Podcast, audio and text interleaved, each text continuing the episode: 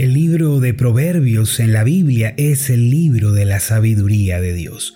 Todo lo contenido ahí son los pensamientos celestiales que traen felicidad a la vida y que además nos encaminan a la paz.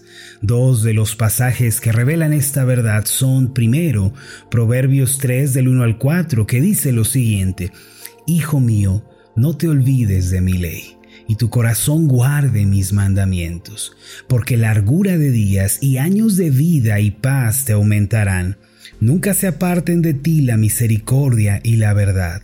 Átalas a tu cuello, escríbelas en la tabla de tu corazón, y hallarás gracia y buena opinión ante los ojos de Dios y de los hombres. Aquí la sabiduría de Dios es presentada como el ingrediente esencial de una vida plena en la cual abunda la paz. Otro de los pasajes que nos enseña que la sabiduría de Dios trae felicidad y esperanza a la vida es el capítulo 4 de Proverbios, versos 20 al 22. Permítame leerlo también para usted. El pasaje dice de esta forma.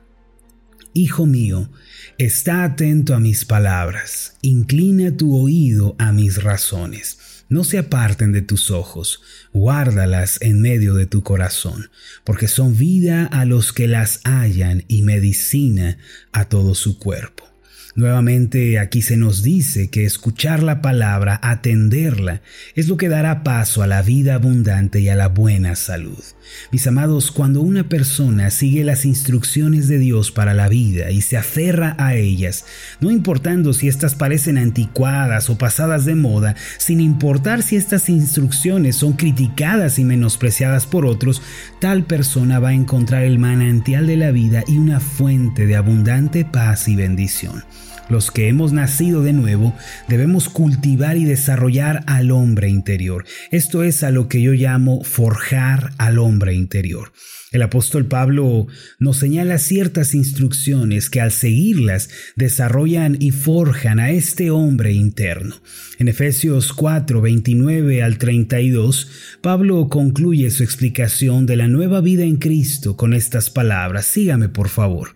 Él dice, ninguna palabra corrompida salga de vuestra boca, sino la que sea buena para la necesaria edificación, a fin de dar gracia a los oyentes. Y no contristéis al Espíritu Santo de Dios, con el cual fuisteis sellados para el día de la redención. Quítense de vosotros toda amargura, enojo, ira, gritería y maledicencia y toda malicia antes, sed benignos unos con otros, misericordiosos, perdonándoos unos a otros, como Dios también os perdonó a vosotros en Cristo. En este pasaje, primero el apóstol nos enseña que debemos evitar las conversaciones y las palabras corruptas. El significado de esta palabra, corrupción, es terrible y asombroso. Se refiere a las cosas muertas que están en descomposición. En síntesis, el apóstol Pablo señala que las personas pueden llegar a usar un lenguaje de muerte que despide un aroma de podredumbre.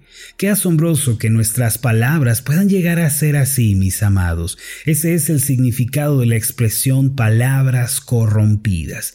A propósito, permítame preguntar cuál es el lenguaje que usted usa en el día a día. ¿Cuál es el lenguaje que está usando el día de hoy?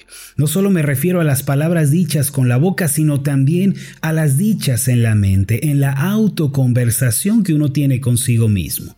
Pablo nos aconseja lo siguiente, abandonen las palabras muertas y corruptas, cámbienlas por palabras que ayuden, que edifiquen, que bendigan a los que les rodean. El cristiano, mis amados, debe caracterizarse por tales palabras. Elifaz, uno de los amigos de Job, le dedicó un elogio estupendo en Job capítulo 4 versos 3 al 4.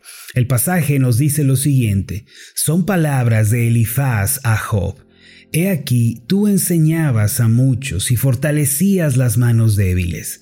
Al que tropezaba, enderezaban tus palabras y esforzabas las rodillas de los que decaían. Eso, mis amados, al igual que en el caso de Job, es lo que debe distinguirnos a nosotros los hijos de Dios. En lugar de deprimir, nuestras palabras deben animar. En lugar de ofender, nuestras palabras deben elogiar a otros, porque tales son las palabras de los que son el pueblo de Dios. Pablo añade en Efesios 4:30, y no contristéis al Espíritu Santo de Dios con el cual fuisteis sellados para el día de la redención. Esta es una exhortación a que no pongamos triste al Espíritu Santo. El Espíritu de Dios es el guía y consolador de nuestra vida.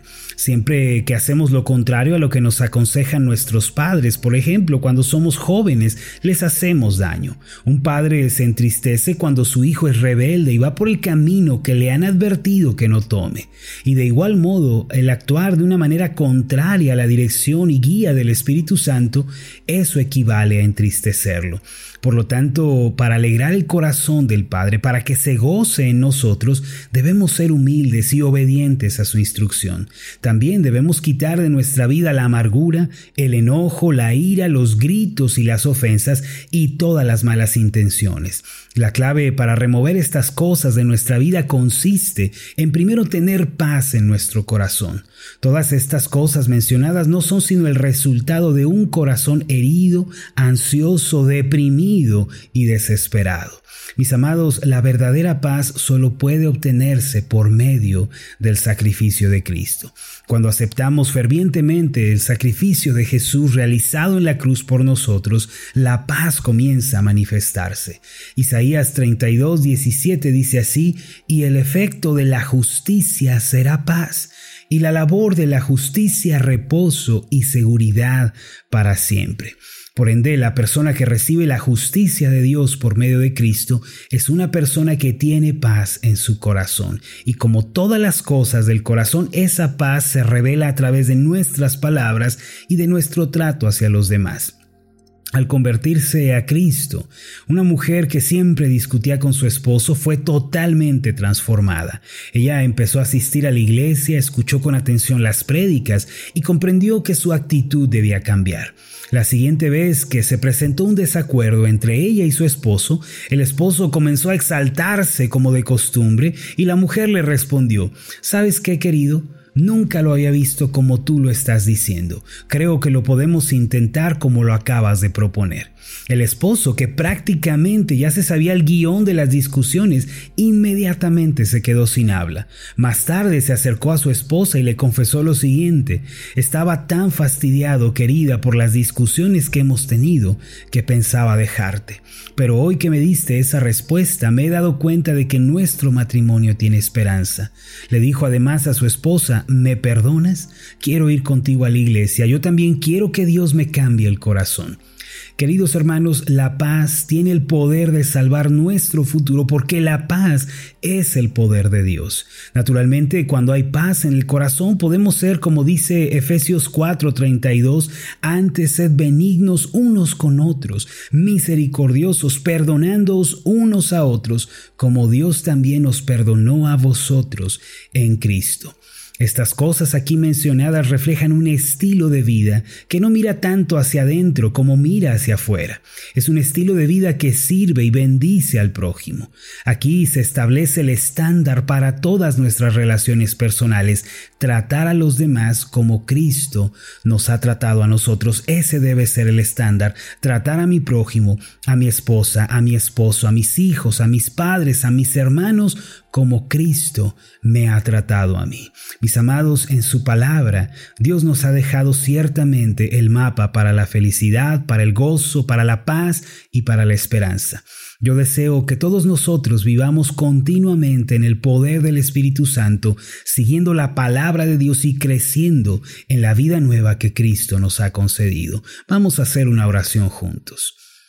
Amoroso Dios y Padre Celestial, nuevamente te damos gracias por tu palabra, la cual es una lámpara encendida delante de nosotros, es una antorcha que nos muestra el camino a seguir. Señor, te doy las gracias porque a través de Cristo tú nos das el poder para vivir la vida que a ti te agrada. Señor, que hoy dejemos la amargura que dejemos la ira, los gritos, las maldiciones, Señor, y que nos volvamos a ti con un corazón sincero. Ayúdanos a cambiar nuestro lenguaje, que ninguna palabra corrupta salga de nuestra boca. Gracias, Padre, porque estás obrando en nuestro corazón, en nuestra mente y en nuestra vida. En el nombre de Jesús. Amén y amén.